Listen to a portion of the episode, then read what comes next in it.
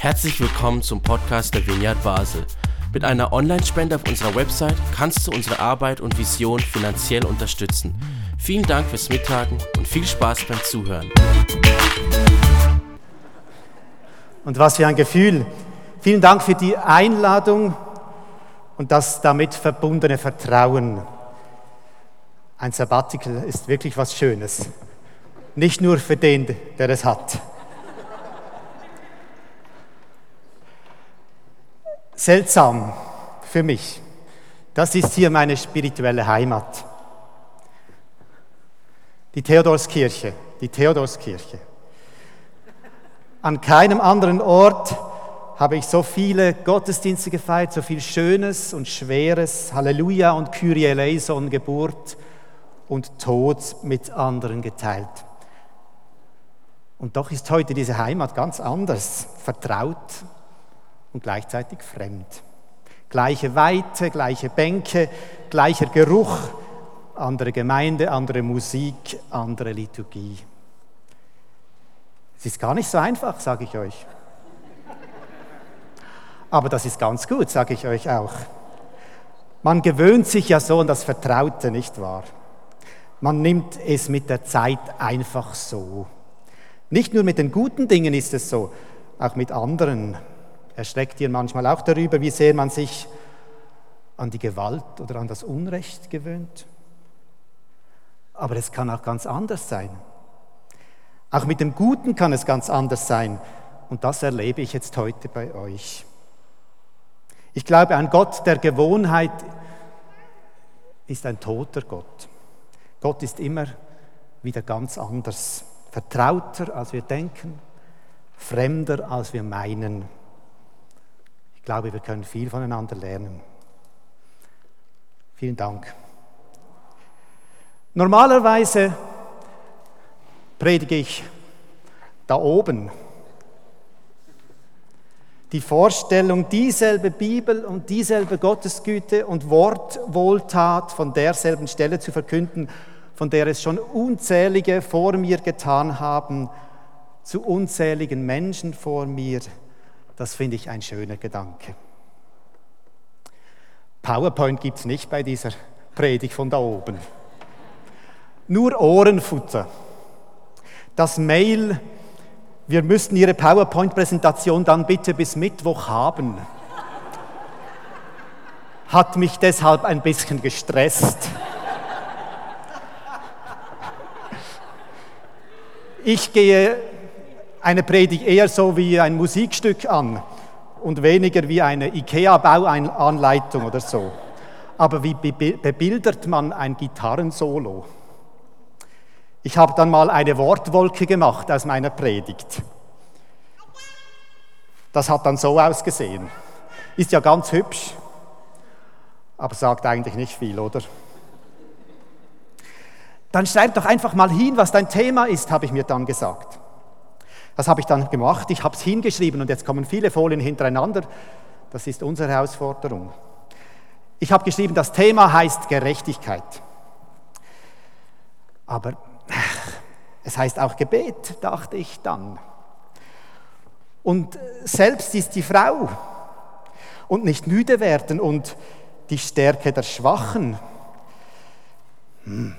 Wäre es nicht besser, ich würde sagen, Recht, Gerechtigkeit, Glaube braucht Renitenz?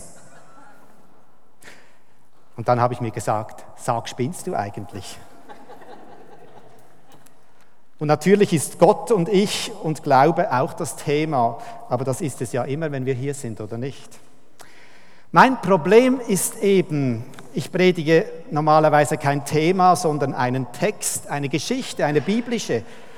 Und in einer Geschichte, das wisst ihr, stecken immer unendlich viele Themen. In einer biblischen buchstäblich Gott und die Welt. Und meine kleine Weltwenigkeit sowieso. Also nochmal, was ist das Thema? Ich habe mich dann entschlossen, einfach eines zu setzen, basta. Und dann eben die Geschichte zu bringen. Das mache ich jetzt also. Liebe Vineyard-Gemeinde, das Thema heute heißt der Löwe und der Floh. Was ist denn das jetzt für ein Thema? Sind wir im Zoo? Ein afrikanisches Sprichwort sagt, ein Floh macht dem Löwen mehr zu schaffen als der Löwe dem Floh. Gut, nicht? Stellen wir uns mal diesen König der Tiere vor. Normalerweise fährt er mit seinem schauerlichen Gebrüll vom Termitenhügel bei Abendrot den Antilopen, Erdmännchen und Marabus grauenhaft durch Mark und Bein. Und nun mit dem Floh nun wälzt er sich vor Juckreiz samt seiner herrschaftlichen Mähne verzweifelt im Staub wie ein Metzger sein Plätzchen im Paniermehl und verrenkt seine Glieder, dass es in den Gelenken kracht, einzig um allein mit, um mit einer Kralle von seiner Hinterpfote an diese Stelle zu kommen, wo es ihn beißt. Das ist doch eine schöne Vorstellung, nicht? Ein bisschen Schadenfreude inklusive. Go, Flow, go! Aber wen meinen die Menschen eigentlich in Afrika, wenn sie da das Bild des Löwen brauchen? Denke ich noch während ich lache. Und wen meinen sie wohl mit dem Floh? Floh und Löwe, Ohnmacht und Gewalt. Ist das vielleicht auch heute ein Kommentar zum Beispiel zu Assad und Amnesty International, die kürzlich den grauenhaften Folterbericht zu Syrien veröffentlicht hat. Mich hat das erschüttert. Manche Dinge wüsste man lieber nicht und doch sind sie wahr und im gleichen und im globalen Dorf immer gleich nebenan. Oder meint das Sprichwort auch meine Nachbarin, die mit zehn Minuten täglich Yoga für ihre Gesundheit und für den Weltfrieden auch noch gerade einsteht? Oder gilt das Sprichwort auch über den Alki, der die Leute offenbar jeden Tag so erfolgreich belästigen kann, dass er immer irgendwie zu seinem Flüssigen kommt? Und wenn der Spruch von uns redet, Heute hier, Schweiz 2016, sind wir dann der Löwe oder der Floh? König oder Bettler? Stark oder ohnmächtig? Und nun die Geschichte aus der Bibel. Jesus erzählt sie. Sie steht im Lukasevangelium im Kapitel 18. Ich habe sie mitgebracht. Jesus wollte den Jüngern deutlich machen, dass sie immer beten und darin nicht nachlassen sollen. Deshalb erzählte er ihnen ein Gleichnis. In einer Stadt lebte ein Richter. Der hatte keine Achtung vor Gott und nahm auf Menschen keine Rücksicht. In der gleichen Stadt wohnte auch eine Witwe. Die kam immer wieder zu ihm und sagte, verhilf mir zu meinem Recht gegenüber meinem Gegner. Lange Zeit wollte sich der Richter nicht darum kümmern. Dann sagte er sich, ich habe keine Achtung vor Gott und ich nehme auf keinen Menschen Rücksicht aber diese Witwe ist mir lästig. Deshalb will ich ihr zu ihrem Recht verhelfen, sonst verpasst sie mir am Ende noch einen Schlag ins Gesicht. Und der Herr, also Jesus, fuhr fort, hört genau hin, was der ungerechte Richter hier sagt. Wird Gott dann nicht umso mehr denen zu ihrem Recht verhelfen, die er erwählt hat? und die Tag und Nacht zu ihm rufen? Wir haben vorhin gerade so was gehört. Wird er sie etwa lange warten lassen? Das sage ich euch, sehr schnell wird er ihnen helfen, zu ihrem Recht verhelfen. Und wenn der Menschensohn, der wiederkommende Christus kommt, wird er so einen Glauben auf der Erde finden?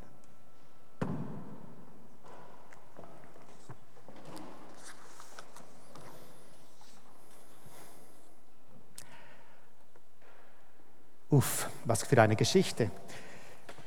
Ganz einfach ist sie, oder? Und irgendwie auch unheimlich eine Provokation. Das soll ein Beispiel sein, ein Gleichnis fürs Beten sogar. Ein Blick ins Gottesreich. Jesus erzählt die Gleichnisse immer, um ein Fenster aufzumachen.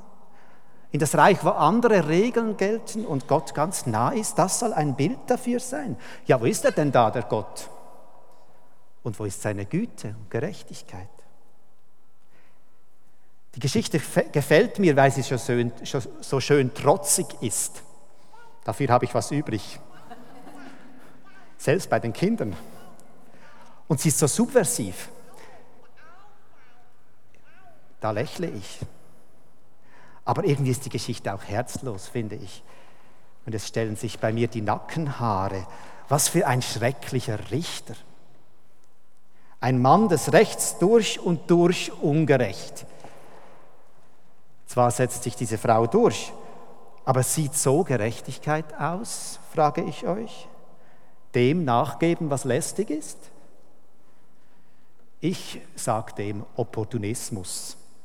Ein solcher Richter sollte bereits morgen die Verkehrsinsel da bei uns auf der Wettsteinallee jäten. Vor ein paar Tagen habe ich die Geschichte eines Afroamerikaners gelesen, die mir geblieben ist. Sein Name ist mir nicht mehr geblieben, aber ein Bild von ihm habe ich noch gefunden. Ich nenne ihn mal Michael. Michael, habe ich gelesen, wuchs in einer Sozialwohnung in New York auf. Er war ein kluger, interessierter Schüler. Er las viel. Er war Klassensprecher. In einem Shop ließ er ab und zu etwas mitgehen, aber das machte, machten alle in dem Wohnbauprojekt. Als aber dann in seinem Wohnblock ein Junge erschossen wurde, den er gekannt hatte, fiel der Verdacht sofort auf ihn. Jemand behauptete, sie habe ihn am Tatort, am Tatort gesehen. Und der Polizei fiel das nicht schwer, das zu glauben. Michael war ja schwarz. Und es fiel ihr auch nicht schwer, den anderen beiden Zeugen zu glauben, die behaupteten, an jenem Abend sei er bei ihnen, äh, nicht zu glauben, die behaupteten, an jenem Abend sei er eigentlich bei ihnen gewesen. Denn diese beiden waren auch schwarz. Der Richter folgte den Ermittlungen der Polizei und Michael wurde zu 24 Jahren Gefängnis verurteilt, ausschließlich auf Zeugenaussage. Viele Rechte hatte Michael dort nicht, aber eines war, er hatte Zugang zur Bibliothek. Und dort begann er das Gesetz, seine Rechte zu studieren. Er las sich in Prozesse und Verfahren ein, schrieb Gutachten und Anträge, setzte sich für viele andere ein und wehrte sich immer wieder auch für sich selbst. Im Laufe der Jahre entwickelte er sich zu einem der besten Kenner seines eigenen Rechtes und er wurde zum Fürsprecher für seine Mitgefangenen. Manche kamen dank seiner Hilfe frei. Nur ihm selbst gelang das nicht. Aber er war ein Floh im Fell, ein Stachel im Fleisch des korrupten und vom Rassismus zersetzten Systems in New York. Kaum wurde Michael von einem Delikt freigesprochen, hängt man an ihm wieder ein anderes an. Und die Wahrheit, dass der Fehler eigentlich im System lag und nicht bei ihm, der durfte einfach nicht wahr sein. Lieber ein paar Dutzend Schwarze unschuldig ins Gefängnis, als der ganze Polizei- und Justizapparat anschwärzen, oder nicht? Erst im vergangenen Herbst kam Michael endlich frei. Er war Mitte 30 hatte im Gefängnis geheiratet und ein Kind, das er kaum kannte und hatte 20 Jahre unschuldig im Gefängnis verbracht.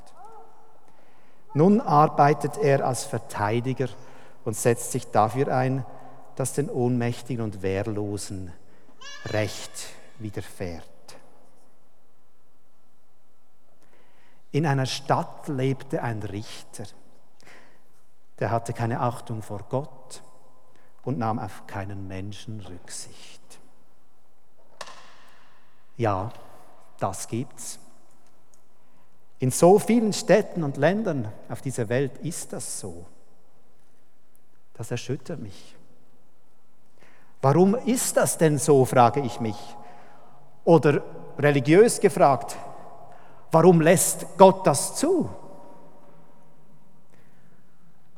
Jesus stellt diese Frage hier auch, aber ganz anders. Er stellt nämlich die Frage so, was tust du in dieser Not? Und dann zeigt er uns diese Witwe. Es gibt dieses alte Wort, ich liebe es, es heißt Recht schaffen. Das Lexikon sagt mir, dieses Adjektiv sei überholt. Heute sage man dafür anständig oder ehrlich. Steht wirklich so im Duden. Ich finde das furchtbar flach und banal. Das ist nicht dasselbe. Rechtschaffene Menschen schaffen doch Recht, sage ich mir. Das ist doch nicht einfach nur anständig. Rechtschaffene stellen Gerechtigkeit her, das ist doch mehr als einfach ehrlich. Rechtschaffene haben das Rechte und Gerechte nicht nur auf den Lippen, sondern im Herz und in den Händen. Sie leben ihre Überzeugung. Sie tun ihr Innerstes, handeln aus dem, was sie da glauben. Ich bin diesem Wort noch weiter nachgegangen und dann habe ich ein bisschen gestaunt. Das Wort rechtschaffen kommt nämlich ursprünglich im Mittelalter davon her, dass etwas recht beschaffen ist. Es bezeichnet also zunächst nicht, was ein Mensch tut und bewirkt, eben das Recht, sondern in welcher Art er geschaffen worden ist, was sein Wesen ist und seine Qualität. Wie sagt Jesus mal, ein guter Baum bringt gute Früchte hervor. Bevor ein Mensch also das Rechte schafft, rechtschaffen ist, in diesem Sinn, bevor er sich für Recht und Gerechtigkeit einsetzt, erkennt er sich als eine oder einer, als ein Geschöpf, das sich nicht selbst gemacht und verwirklicht hat, sondern aus der Gunst und Güte eines anderen geboren worden ist. Rechtschaffene Menschen sind also rechtschaffen, weil sie von der rechten Schöpferkraft so geschaffen worden sind und befähigt worden sind, auf diese und befähigt wurden, auf diese Weise zu leben, aus sich heraus, über sich hinaus, auf die Gerechtigkeit zu. Irgendwie enthält dieses alte Wort also das ganze Evangelium.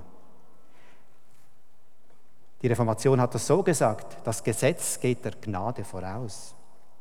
Die Liebe von Gott geht unserem Tun voraus. Wir müssen nicht zuerst das Rechte schaffen, um rechtschaffen zu werden, sondern als rechtschaffene Menschen können wir das Rechte tun. Heute sagt man, wir sind, was wir aus uns machen. Die beste aller Nachrichten aber sagt, wir sind aus Gott geboren und das spricht aus uns. Wenn jemand zu Christus gehört, hat es der gute alte Paulus umschrieben, gehört er zu einer neuen Schöpfung. Altes ist vergangen. Seht doch, etwas ganz Neues ist geworden. Rechtschaffene Menschen sind also nicht Moralapostel und Gesetzeshüter, Buchstabengläubige und Korrektheitsfanatiker, sondern Menschen, die aus, dem zuvor, aus der zuvorkommenden schöpferischen und sich verschenkenden himmlischen Gerechtigkeit hier und heute immer wieder neu das Rechte suchen, das Richtige tun, der Gerechtigkeit nachleben. Überlegt euch mal, welche Menschen ihr Rechtschaffen nennen würdet.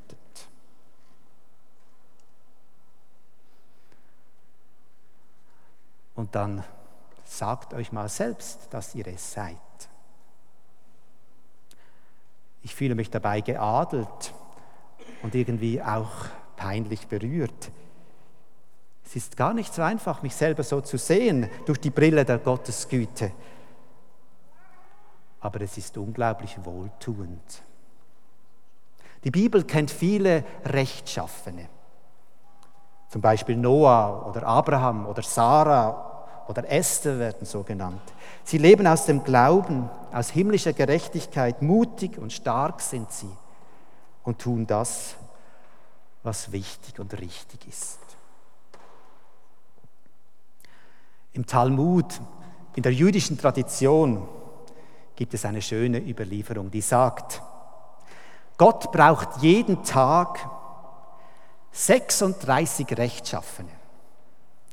Tzadikim heißen die im Hebräischen, auch in den Psalmen. Also Gott braucht jeden Tag 36 Rechtschaffene unter allen Völkern, nicht nur im Judentum, damit die Welt Bestand hat und nicht aus den Fugen gerät. Ein seltsamer Gedanke, aber ein schöner. Ohne Gerechtigkeit, und das heißt gleichzeitig ohne Menschen, die die Gerechtigkeit zu ihrer eigenen Sache machen, fällt die Welt in Stücke. Sie versinkt in Unheil und Chaos. Das wissen wir. Wir schauen unsere Welt an. Wir hören so viele Nachrichten, es werden ja immer mehr. Wir fühlen die Wut und die Verunsicherung vieler Menschen. Wir vernehmen die Berichte von Hilfswerken und Missionen und von Menschen, die nicht wegschauen. Es muss doch irgendwo noch ein Rest Gerechtigkeit geben, ein paar Rechtschaffene. Nicht, wo ist denn Gerechtigkeit, ist die Frage, sondern wo bist du?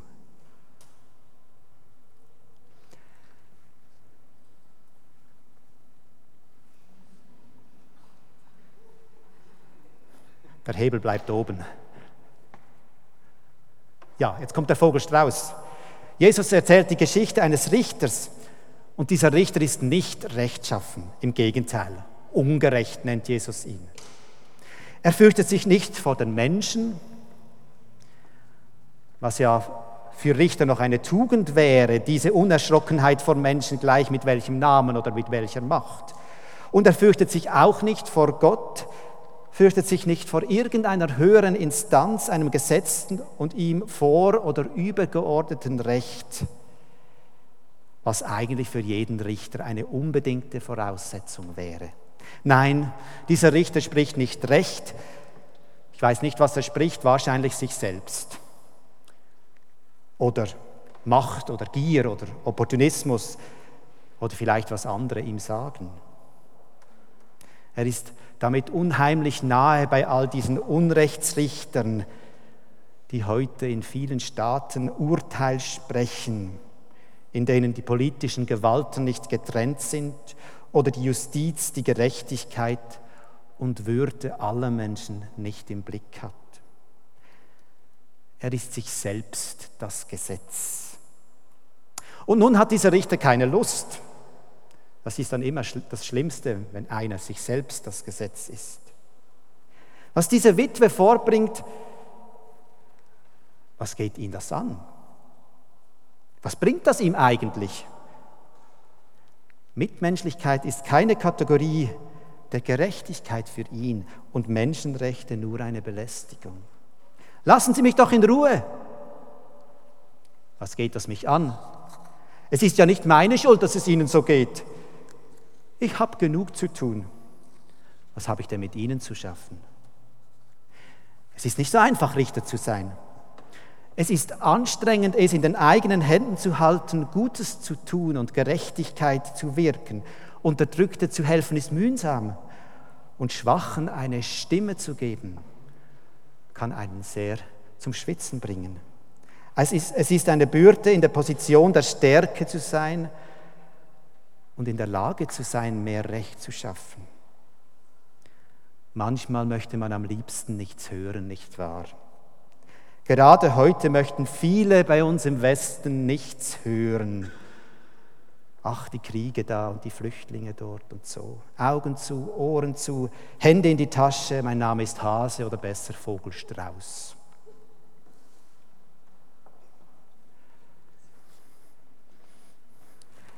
Warum erzählt Jesus diese Geschichte? Ist euch das auch aufgefallen? Warum erzählt er die eigentlich aus der Perspektive des Richters und nicht aus derjenigen der Witwe, in die wir gerne automatisch schlüpfen, oder nicht?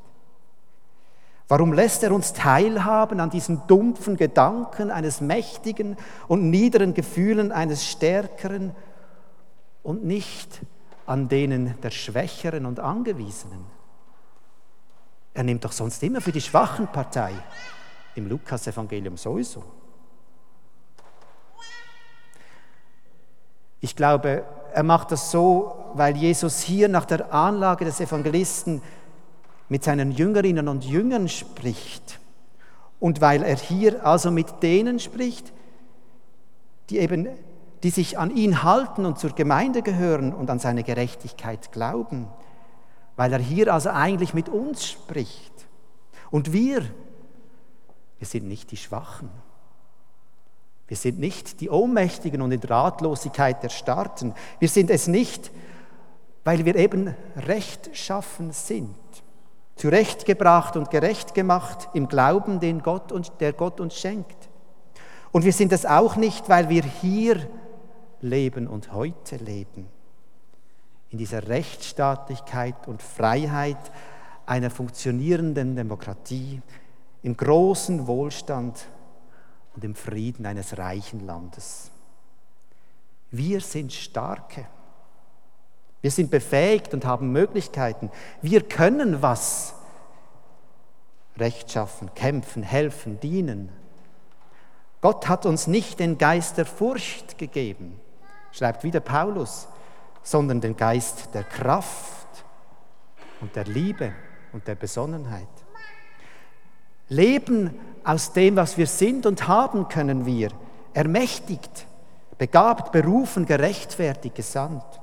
Ein Narr, wer das sagt, was geht mich das an? Ein Stein, wer meint, jetzt habe ich aber keine Lust. Ein Feigling, wer sagt, was bin ich schon? Die Witwe in dieser Geschichte sagt das nämlich nicht. Jetzt sind wir immer noch beim Vogelstrauß, jetzt kommt noch der Richter. Genau. Und jetzt kommt die Witwe. Die, die Witwe, die sagt das nämlich nicht. Dabei hätte sie allen Grund dazu. Ohne Mann in einer Männerwelt. Sie hätte eigentlich den Part der absolut Hilflosen zu spielen, der Schwachen und völlig Überforderten. Aber Jesus gibt ihr Stimme und Recht. Er malt sie uns heute noch vor Augen. Heute sagt man dem Empowerment. Jemandem das Zutrauen schenken, für sich selbst zu stehen und selbst gehen zu können. Das lateinische Wort für Empowerment kennen wir übrigens hier in der Kirche schon seit 500 Jahren. Ihr kennt es wahrscheinlich auch. Lateinisch heißt Empowerment Konfirmation. Schaffe mir Recht, sagt die Witwe vom, zum Richter. Schaff du mir Recht.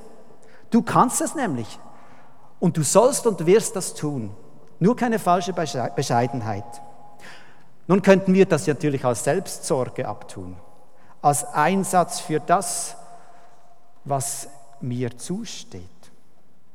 Und das ist der Grund, weshalb Jesus als Beispiel eine Witwe nimmt.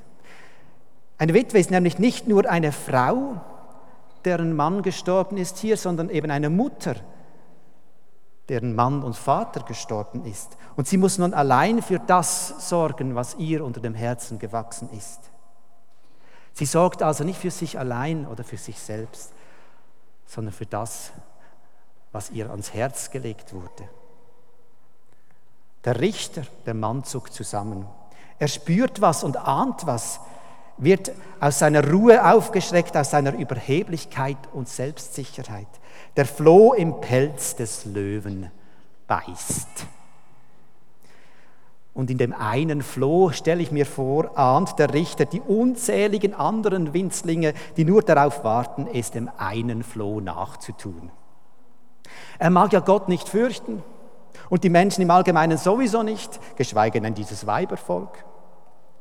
Aber diese, diese Frau mit ihren Kindersorgen, wow, das ist eine Löwin der ganz anderen Art getrieben vom Mut der Verzweiflung, von der Kraft der Hoffnung, vom Wunsch nach Gerechtigkeit, von der Liebe zum Leben, Recht geschaffen, Recht schaffen. Die Madres auf der Plaza del Mayo gehen wir durch, mir durch den Kopf. Kennt ihr die?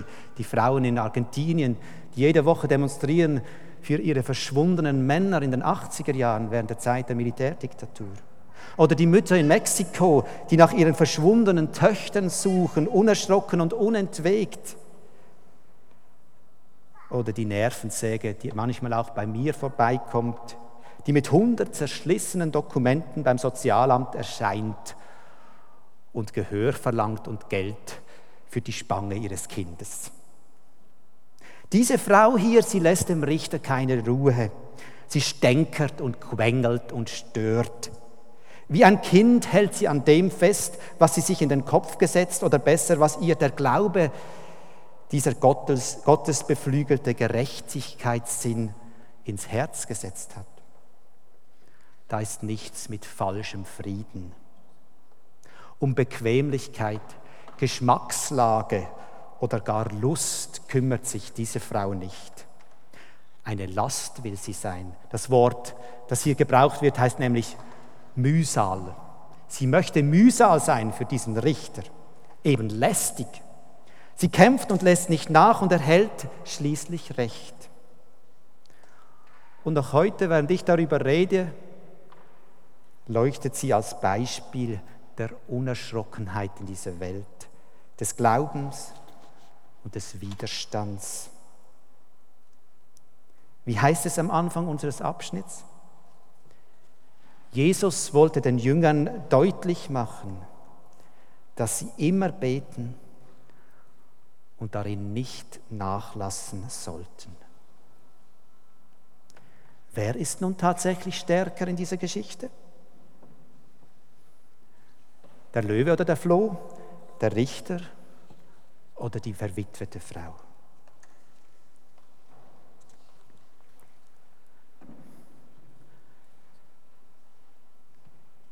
Ich kann nicht viele Gedichte auswendig. Dafür bin ich doch noch zu jung. Eines der wenigen, das ich kenne, geht so. Nicht müde werden, sondern dem Wunder leise wie einem Vogel die Hand hinhalten. Jesus erzählt diese Geschichte als eine Geschichte über das Beten. Das Gebetsbuch der Bibel, die Psalmen, es kennt mehr Klage, lästig werden, als Lob, mehr Bitte als Dank. Auch im Beten handeln und wirken wir, im Beten kämpfen und protestieren wir, betend hungern und dürsten wir nach der Gerechtigkeit, nicht der eigenen, sondern die Gerechtigkeit der vielen. Der Glaube ist nicht unser persönliches Seligkeitsprogramm und unsere private Wohlfühlgarantie. Der Glaube ist die Kampf Kampfansage gegen das Unrecht und gegen das Leid.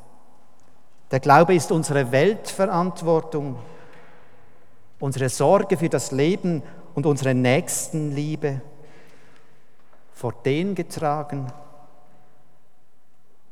der der, der der Richter der Welt ist. Das heißt, der, der ausrichtet und aufrichtet.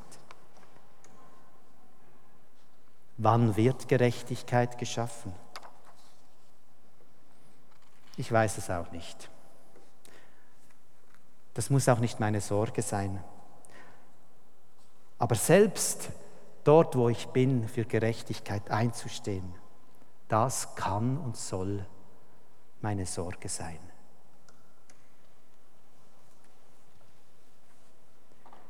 Ich komme zum Schluss. Diese Geschichte ist eigentlich ganz einfach und trotzdem unglaublich herausfordernd. Die Witwe wird lästig, laut und direkt. Nicht mal der Richter spricht recht, wer dann? Und diese Geschichte ist irgendwie auch provozierend und unheimlich, weil sie Gott, habt ihr das gemerkt, weil sie Gott in die Nähe dieses Richters schiebt. Das soll ein Bild sein für Gott. So unzugänglich, unberührbar, kalt. Das wagen wir doch manchmal kaum zu denken, nicht wahr? Geschweige denn zu sagen. Aber irgendwie serviert uns das Jesus hier wie auf dem Tablett. Das kennt ihr alle. Menschen, die uns ansprechen und sagen, wo ist denn Gott? Warum gibt es so vieles?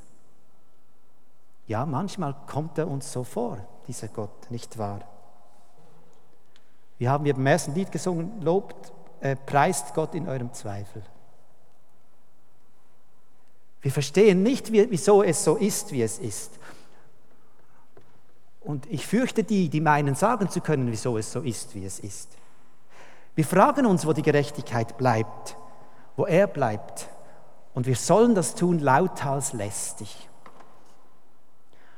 Aber wir sollen auch feststellen, wie sich die Frage dann auch gegen uns wendet und uns fragt, wo bleibst du denn bei dieser Gerechtigkeit? Wenn nicht mal eine Witwe damals ohnmächtig war, wie können wir es heute hier sein? Wir können für das Rechte kämpfen, auch mit dem Gebet, dem Unrecht widerstehen, aber auch der Versuchung widerstehen, in Resignation, falscher Ohnmacht oder wohlfeiler Betroffenheit zu versinken. Das hilft nämlich niemandem. Betend können wir diese große Kluft zwischen der Welt und diesem Reich Gottes überbrücken, handelnd dort einstehen, wo wir sind und Unrecht erkennen. Ora et labora. So hat bereits vor 1500 Jahren eine der ersten christlichen Gemeinschaften Menschen, die ihr ganzes Leben dem Gebet oder dem Heiligen geweiht hat, der Benediktinerorden das gesagt. Ora et labora. Bete und arbeite. Nicht müde werden. 36 Rechtschaffene. Ich schaue mich da um in unserer Theodorskirche. Eine Rechtschaffene ist uns in dieser Geschichte ja bereits begegnet, es braucht also nur noch 35. Und die anderen 35, das könnten wir gemeinsam schaffen. Daran glaube ich. Amen.